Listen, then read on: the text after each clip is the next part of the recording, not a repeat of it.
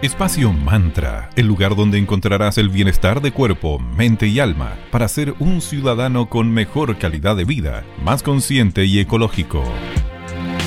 Bienvenidas y bienvenidos a una nueva edición de Espacio Mantra, bienestar de mente, cuerpo y alma. Soy Valeria.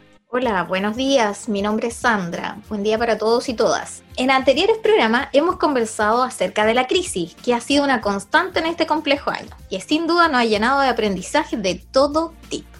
Además, nos hemos tenido que reinventar una y a veces otra y mil veces, apareciendo la creatividad que nos entrega las soluciones y las posibilidades para salir adelante. Muy cierto. Por lo mismo, muchas personas se han entusiasmado creando sus propios negocios, lanzándose al mercado con sus ideas. Esto resulta atractivo y liberador, pero como todo en la vida tiene sus dificultades y contras. Si no haces las cosas, nadie las hará por ti. Exacto. Así que hoy compartiremos una serie de recomendaciones para emprender y no sucumbir en el intento. Pero primero le damos la bienvenida a nuestro amigo Mauro Caimi, socio fundador de Cervecería Coda. Bienvenido Mauro, ¿cómo anda todo en el día de hoy? Hola, eh, muy buenos días. Eh, muy bien, mucho ánimo. Este es un tema que me gusta mucho y espero desde mi humilde tribuna de emprendedor poder darle algún consejo que a más de una persona le sirva para llevar adelante su, proyecto. Así que eh, motivado con el programa de hoy. Qué bien, bienvenido Mauro nuevamente entonces. ¿Qué debes considerar al emprender? Debes dirigir tu negocio hacia un cambio en el que tengas un, dominio y un conocimiento, es decir, algo que sepas hacer.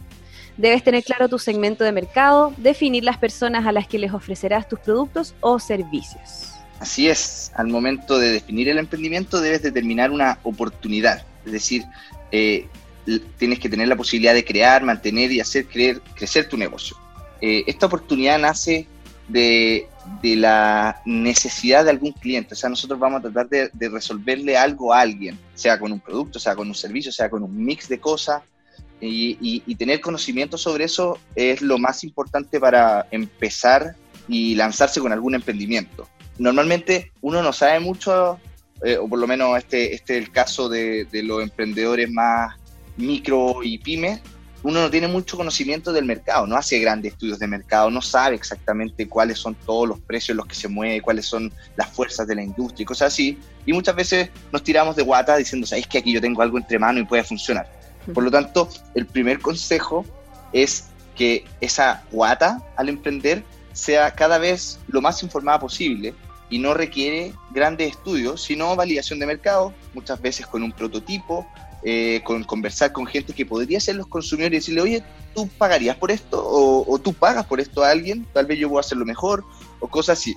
Nosotros partimos de una hipótesis que se llama de que hay una posibilidad de que vamos a lograr resolver un problema, una necesidad, algún consumidor que va a pagar porque nosotros lo hagamos. Si podemos levantar información y validar esa hipótesis, vamos por muy buen camino.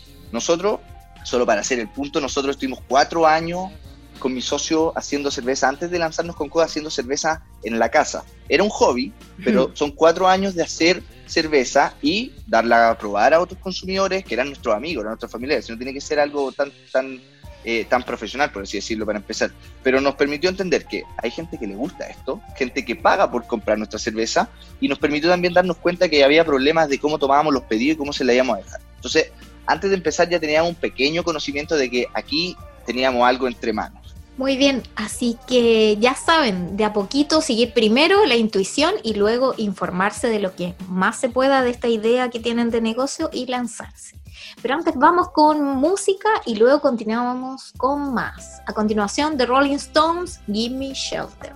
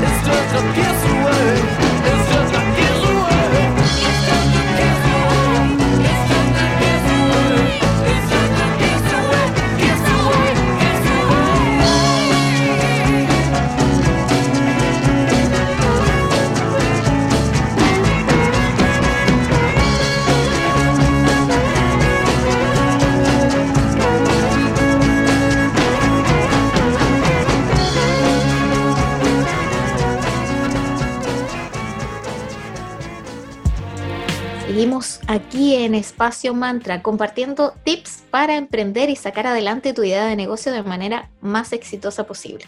Todo emprendedor debe trabajar primero en algo súper importante, ser súper autodisciplinado, ya que no vas a tener un jefe que te esté indicando qué es lo que debes y lo que no debes hacer.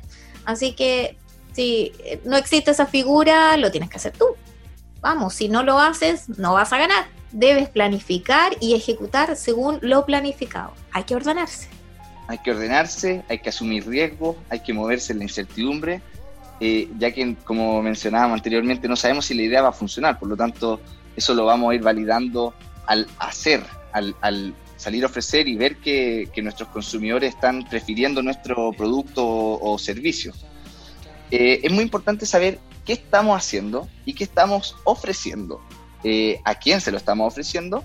Y con esas grandes directrices nosotros tenemos que planificarnos, saber cuáles son todas las tareas que tenemos que cumplir, cuáles son los plazos, cuál va a ser la estructura de funcionamiento. O sea, si yo estoy solo, probablemente me toque hacer todo, pero si yo trabajo con un socio, con alguien que me ayuda, alguien que me ayuda en la producción de lo que esté haciendo, cómo planifico las tareas, cuál es la estructura, quién se hace responsable de qué, eh, cuáles son los sistemas de control, es decir, oye, esto salió bien, esto está listo para despacho o no está listo, le, eh, etiquetamos para quién va. Entonces, ¿cómo vamos organizando todas esas tareas del día a día para, eh, para poder echar adelante esta, esta primera idea? Hay que ser ágil, porque puede que esto no funcione bien a la primera, pero hay que saber adaptarse, ¿o no vale? Sí, el emprender implica un constante aprendizaje y reinvención, ya que debe haber una adaptabilidad ante el cambio. Debes ser persistente y comprender que todo tiene un ritmo. Poco a poco comenzarás a ver avances. Entonces, hagamos un resumen. Primero necesitas una idea. Luego definir tu mercado. Luego, una vez que detectas esa oportunidad y posee las cualidades antes mencionadas, como ser disciplinado, ordenado, planificado, valiente en el fondo, es momento de aterrizar tu negocio y concretar un plan. En el momento de aterrizar este negocio, debes iniciar una planificación. Es muy importante elaborar un plan de negocios, lo que no significa que sea un documento muy complejo, sino que un plan en donde proyectes ingresos y egresos con el fin de calcular la rentabilidad de tu negocio. Mauro, cuando elaboraron su propio plan de negocio, ¿qué variables consideraron? Em, la respuesta del libro es que consideramos todo lo que teníamos que hacer. La respuesta de verdad es que nosotros nos lanzamos pues, con, con muchas buenas intenciones y no miramos tanto, no hicimos tanto plan y yo creo que eso fue un, eh, fue un error. Eh, hoy día aconsejaría seguir esto que estamos mencionando de, levantar información y organizar bien lo que vamos a hacer antes de hacerlo. No requiere estar un año diseñando porque probablemente todo va a cambiar hasta entonces, pero sí hay que tener eh, las, principales, las principales variables claras y, y, tal vez más de una variante en nuestra respuesta ante esas variables. Nosotros necesitamos tener aquí visión de helicóptero, que me gusta decir, es como mirar desde arriba. O sea, esto es lo que va a pasar, yo me abstraigo y estoy viendo todas las piezas que van a tener que calzar y como una maquinita, los engranajes eh, eh, funcionar unos con otros para hacer que toda esta empresa, emprendimiento, avance y podamos finalmente hacer nuestro producto, eh, ofrecer nuestro servicio y que alguien lo reciba, lo pague, nos compre, esté feliz y ojalá repita. al diseñar este modelo, son varias, son varias variables y aquí uno se puede poner, dependiendo del enfoque y, un poco lo, la formación que tenga, puede, puede ver distintos modelos de negocio para emprendimiento. Eh, se, va, se va cada vez, van cada vez apareciendo nuevos con más variables, pero yo me gustaría centrarme en, idealmente tres, pero voy a mencionar cinco. Eh, podemos mencionar, podemos profundizar sobre modelos de negocio de emprendimiento en otro capítulo, eh, pero los principales son propuesta de valor, es decir, ¿qué hago yo que alguien valora? Puede ser el producto, puede ser el servicio, puede ser un producto, pero la propuesta puede ser que yo te lo llevo rápido, puede ser todo lo que está asociado a ese, a ese producto o servicio. Es decir, ¿qué es eso que yo estoy poniendo y trayendo al mercado que es valorado por alguien y que va entonces ese alguien a comprar y pagar? Tengo una propuesta de valor clara, puedo comunicarla, eh, se entiende. Después, la, la segunda variable son los clientes. Puede ser un tipo de cliente, pueden ser varios segmentos de clientes y eso tenemos que tenerlo súper, súper claro porque a ellos les vamos a ofrecer nuestra propuesta de valor y nuestra propuesta de valor de alguna forma va a estar dando una respuesta a, alguna necesidad o algo que le haga clic a estos clientes. Por ejemplo, nosotros podríamos ofrecerle cervezas artesanales a consumidores ávidos de cervezas artesanales, donde su principal necesidad, lo que ellos de fondo quieren, es conocer todos los estilos que existen en el mundo. Entonces, nosotros tenemos muchos estilos, ellos quieren conocer muchos estilos, está claro lo que va a pasar. Vamos a decirle, y nuestra comunicación de nuestra propuesta de valor va a ser, nosotros tenemos muchos estilos, siempre estamos sacando nuevos estilos de cerveza, a ti te interesan nuevos estilos, entonces prefiere nuestros packs con todos los estilos. Por, probablemente termine comprando. Si a él no le interesa esos estilos, vamos a estar en una disociación en que nosotros sabemos que hay gente afuera, pero no le estamos comunicando bien nuestra propuesta de valor. Y no solo eso, podemos al mismo tiempo atender a más de un segmento de cliente, y creo que esto es importante tenerlo claro, porque uno cree que, eh, cree que solo tiene a veces un cliente, el que toma cerveza. Pero no, tenemos distintos tipos de consumidores de cerveza. Tenemos consumidores que saben mucho, tenemos otros consumidores que les gusta tomar en casa, otros que van a los bares y les gusta socializar en torno a la cerveza, unos que les gusta tomar cervezas muy ligeras porque en verdad lo que les interesa no es la cerveza en sí, sino la experiencia y el poder conversar. Eh, entonces es bueno hacer eso como categorías de cliente porque la comunicación de nuestra propuesta, que tiene que ser coherente para todos ellos, va a ser distinta. Y tenerlo bien ordenado y bien a la vista es fundamental, porque si no vamos a estar dando mucho, mucho, vamos a estar empujando lo que nosotros hacemos con mucha fuerza, pero no, nuestro mensaje no le va a estar llegando a nadie que le importe, o no necesariamente le va a estar llegando con toda la fuerza que querríamos. Después está la relación y el canal, es decir, cómo nuestra propuesta le llega al cliente y, y de qué forma. Podría ser a través de una página web, de una forma tal vez poco, poco personal, donde no interactuemos, puede ser con pedidos por teléfono eh, y una relación donde vamos a hablar uno a uno con cada cliente y probablemente nos vayamos conociendo. Puede ser algo que nosotros subamos nuestro producto a un marketplace y probablemente ni siquiera sepamos quién nos compra. Entonces, cuál es el canal y cuál es el tipo de relación que vamos a construir también es muy importante porque eso define hacia atrás los esfuerzos del negocio, la logística y una serie de elementos eh, de operación, eh, de operación, de marketing, etcétera. Y después tenemos la parte que ya que ya mencionamos a la pasada de los ingresos y los costos. O sea, nosotros tenemos que entender un poquito los números acá, cómo vamos a generar ingresos, probablemente vendiendo nuestro servicio, pero lo podemos generar de distintas formas. Nosotros, por ejemplo, podríamos vender por transacción, es decir, nos compra una cerveza, entonces nos paga. O bien podríamos tener suscripciones y que te lleguen mensualmente caja de cerveza. Entonces, la fuente de ingreso es parecida, pero es distinta. En uno tengo que trabajar por cada transacción, mientras en otro yo tengo ingresos recurrentes todos los meses. ¿Y cómo concebimos nuestra fuente de ingreso y, cuáles son las distintas opciones nos define también cómo vamos a estar haciendo las actividades del, negocio. Si nosotros, nosotros sabemos que vamos a tener ciertos ingresos eh, recurrentes todos los meses, partimos de un piso. Si nosotros tenemos que cada mes partir de cero la cuenta y salir a vender, es distinto la, cómo nos organizamos, cuál es la estructura y cuáles son los procesos detrás de eso. Y de la misma forma, cuáles son los costos, eh, por dónde se nos va la plata, eh, cuáles son los egresos. Eh, tenemos que pagar arriendo muy alto, tenemos mucho equipo y mucho, mucha mano de obra, eh, pedimos un crédito, entonces pagamos mucha, mucho, muchas cuotas al banco, eh, los ingresos, son, perdón, los ingredientes, los insumos son muy caros y estamos siempre comprando caro, mejor compremos una vez al mes más planificado y logramos obtener un precio mayorista. Bueno, ¿cómo se nos va? Y la, regla aquí del pulgar hacia arriba, hacia abajo, es que los mm. ingresos tienen, los ingresos tienen que ser mayores que los costos. Esto puede ser un poco teórico, pero es importante tener una primera pincelada porque si, llegamos a, con nuestro producto, salimos de la puerta de nuestra casa, taller o lo que sea, y, no hemos hablado de esto, entonces, ¿cuál es el próximo paso? Tenemos que haberlo meditado, ojalá haberlo conversado con alguien, y mi recomendación es partir por ahí. Propuesta valor, que es lo que nosotros ofrecemos al mercado, que es valorado por alguien, clientes, quién es ese alguien que va a valorar esto, cómo vamos a llegar a él cuál va a ser la relación y cómo le vamos a entregar estas cosas, relación y canal, y después los números, por dónde entra la plata, los ingresos y cuáles son las fuentes de costo, por dónde se nos va la plata. Y que los ingresos sean mayores que los costos para que esto pueda sostenerse en el tiempo. Ah, bueno, eh, esto tiene que, eh, esto se va probando en el día a día. Eh, por supuesto, lo que uno diseña generalmente va a cambiar, pero tenemos que, tenemos que ser ágiles, tenemos que ser organizados tenemos que tener eh, en general mucha información y, por supuesto tener mucha fuerza para empujar este modelo teórico para que en la realidad y en el día a día se concrete.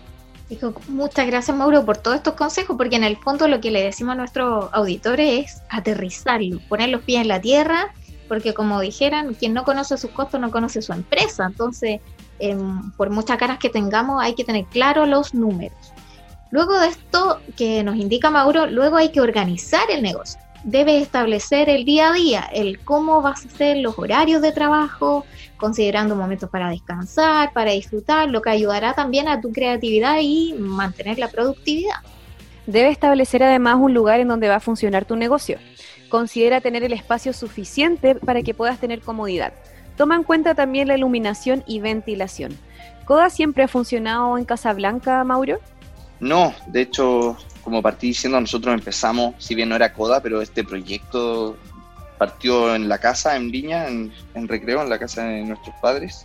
Eh, estuvimos cuatro años ahí prototipando, entendiendo el mundo de la cerveza, y cuando decidimos lanzarnos, eh, diseñamos este modelo que hablábamos, dijimos, mira, nosotros vamos a hacer cerveza que le va a gustar a la gente, nuestros clientes van a ser de aquí, de la zona, y le vamos a ofrecer a los restaurantes, a los restaurantes y los bares, eh, en general del barrio Poniente y de, y de los cerros turísticos del Paraíso, y a través de ello vamos a llegar a los consumidores finales.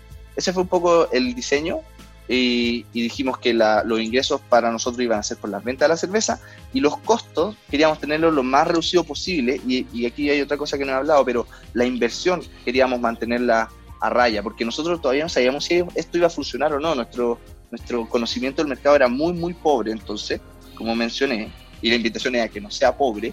Eh, por lo tanto, cuando, cuando partimos, arrendamos una fábrica y nosotros solo pagábamos por, lo, por los días que íbamos a producir cerveza. Entonces nos ahorramos pagar la cuenta de la luz, el arriendo, el otro, todos los meses, independiente si vendíamos o no. O sea, si nosotros vendíamos, entonces pagábamos el arriendo porque eso significa que íbamos a producir estuvimos todo un año así en Viña y, fue fantástico porque teníamos cuatro años de probar el, producto y, lo que hacíamos con los cercanos. Luego tuvimos este esta segunda etapa en Viña de todo un año, ahora ya poniendo a prueba nuestro modelo de negocio que se fue armando a pulso. Eh, los clientes de los cerros de Valparaíso que nosotros pensábamos que no iban a comprar, ¿nos compraron? Sí, funcionó, perfecto. Entonces ahora podemos pensar en los próximos pasos. Estamos, estamos como quemando o, asegurando ciertos pisos. Y con eso recién, después, en diciembre de, un año después de haber fundado la empresa y, de haber estado trabajando en Viña, recién ahí nosotros dijimos, ya, ok, ahora nos vamos a ir a un galpón grande, vamos a invertir en, nuestro equipo y vamos a, a, profesionalizar esto, vamos a crecer y vamos a expandirnos. Pero fue después de haber levantado mucha información y haber y habernos dado cuenta que lo que estábamos, que lo que nosotros creíamos que iba a funcionar, efectivamente sí estaba funcionando. Y ahí nos cambiamos a Casablanca y, y ahí ya nos vamos a quedar. Hoy día estamos haciendo una nueva ronda de mejora en la fábrica, de ampliación, de, renovación de equipo y, una inversión bien fuerte, a pesar de que el contexto a veces nos ayuda a tomar, no, nos hace muy fácil tomar decisiones de inversión, pero nosotros estamos claros que es necesario pero nos demoramos cinco años recién en dar este salto porque, porque es delicado. Una vez uno, uno puede invertir y se invirtió y en verdad no tiene ventas suficientes, va a quedar problemado con la inversión porque después, ¿qué hago con eso? Por eso la invitación siempre a, a ver que haya venta, validar eso y luego entonces ir dando los siguientes pasos. Y además, eh, todo esto tiene que funcionar, eh, funcionar con, la, con cierta estructura, o sea, cuál es el equipo y cuántas son las personas que estamos trabajando acá porque si yo estoy solo, tengo que probablemente hacerlas todas. Maestro, director de orquesta, soy un pulpo y, esto no es solo producir y salir a vender, aquí hay que hacer temas administrativos, temas contables, temas tributarios, la patente, el, eh, eh, pagar el IVA, eh, pagar los sueldos si es que hubiera alguien por ahí, pero también hay otras cosas, marketing, difusión, comunicación, alianza, todo un tema, todo un tema que muchas veces también pensamos que no pasa y después llega y sí pasa. Totalmente, hay que ir de a poquito, que Roma no se hizo en un día, como dice el dicho, de a poco hay que tener todos los elementos en la mesa y lanzar. Porque claro, tú tienes, planificas, organizas, diriges, controles, tienes toda la idea, pero luego, ¿quién te conoce? Hay que promover, entonces es importante realizar luego las actividades para promocionar tu negocio. Y hoy existen múltiples caminos para hacerlo. Obviamente las redes sociales se han tomado esa, función, esa como máxima em, importancia.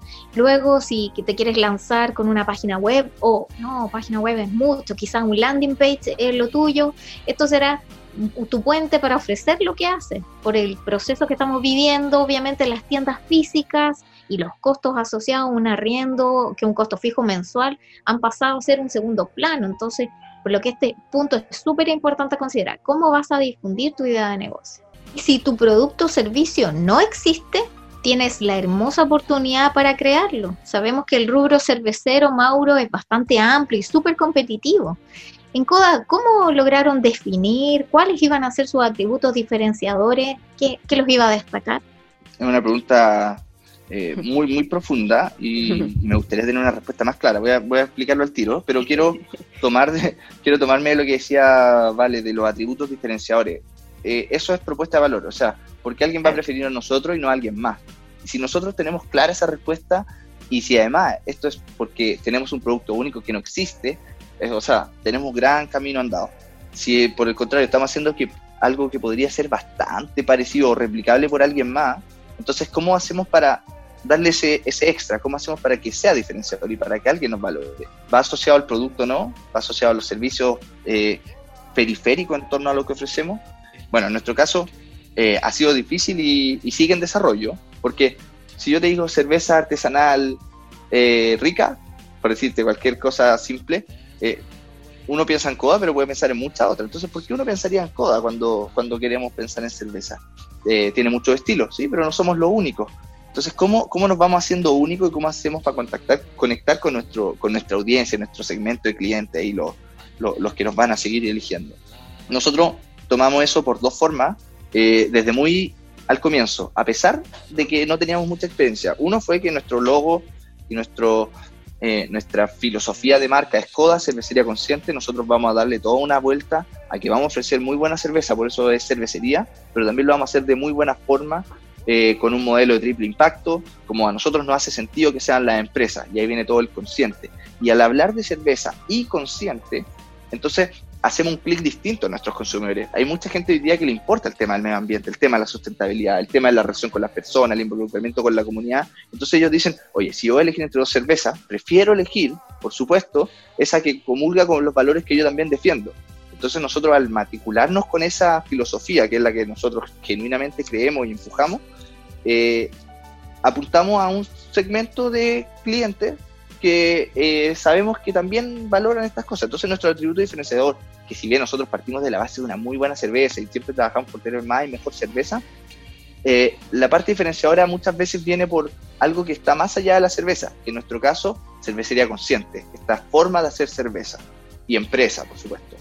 Y por otro lado, me voy un poco más a lo operativo, eh, solo recordar que nosotros partimos ofreciendo nuestro, nuestras cervezas en los distintos formatos a los bares y restaurantes de la zona, no a los consumidores finales como hoy día, que hoy día ha sido un cambio por la pandemia, pero nosotros llevamos cuatro de los cinco años ofreciendo directamente a los bares y, restaurantes, y entonces ellos eran nuestros clientes, no el consumidor final, que por supuesto queremos que el consumidor final vaya a esos bares y compre nuestra cerveza. Pero la propuesta para nuestros clientes, bares y restaurantes, es mucho más institucional. Entonces a ellos, ¿qué les importaba? Que si la cerveza tuviera un problema nosotros respondiéramos, garantía. Que si ellos hacían un pedido les llegara a tiempo, tiempo de respuesta y despacho y despachos claros. Que las cuentas y las facturas estuvieran ordenadas, contabilidad y, rendición de cuentas. Y así una serie de otras cosas, que si llamaban y tenían un problema, tuvieran, le, contestáramos el teléfono. Entonces, claro, ellos nos compran cerveza, pero nos compran también toda la logística y todo lo que nosotros le ofrecemos como, como servicio asociado a trabajar con nosotros. Y eso eso es bastante único, por lo menos en nuestro rubro. Eh, concebirse como una empresa que te, que te, va a resolver los problemas, a ti como bar, en nuestro caso. Eh, es una venta de empresa a empresa, por así decirlo. Y en ese sentido empieza a salirse también, nos empezamos a abstraer un poco del producto y nuestra propuesta es mucho más completa, una muy buena cerveza con todo esto que, lo, que, que, que, va en, eh, asociado. Muy buen servicio, muy buena respuesta, tiempos que se cumplen, eh, stock, eh, no quebrar stock, siempre nosotros ofrecíamos nuestra cerveza y siempre teníamos, era nuestra, nuestra, nuestra definición inicial. Entonces, ¿nos diferenciamos por la cerveza? Sí, muchas veces sí, pero creo que nos diferenciamos por muchas otras cosas. Eh, pero como te digo, como les digo, este es un camino que vamos descubriendo y cada uno tiene que descubrirlo. Si uno lo tiene muy clara, probablemente tenga una muy buena oportunidad entre manos, pero a veces no es tan fácil hacer esta eh, esta definición de atributos diferenciadores, porque generalmente alguien también ya tiene algo muy parecido. Entonces, ¿cómo hacemos para ser únicos? No es fácil, es un bonito desafío y ese es lo que uno tiene que conseguir lograr hacer. Eh, ser único, líder, diferenciador en, lo que uno hace y ofrece. Buenísimo. Como decíamos, este mundo del emprendimiento tiene sus pros y sus contras. Y el, el, mayor de los pros es la libertad de iniciar tu propia idea de negocio, pero luego hay que aterrizar y hacer todos y más de todos estos consejos que le hemos hablado el día de hoy junto a Mauro, junto a la Vale, así que esperamos que les hayan servido de impulso, de motivación para emprender todos estos tips compartidos. Así que nada más, les agradecemos su audiencia nuevamente, amigas y amigos. Así es. Bueno, les invitamos a que nos sigan en nuestras redes sociales. Búsquenos en Instagram como arroba espacio.mantra y en Facebook como espacio mantra. Nos escuchamos todos los lunes, miércoles y viernes desde las 9 y media a las 10 de la mañana.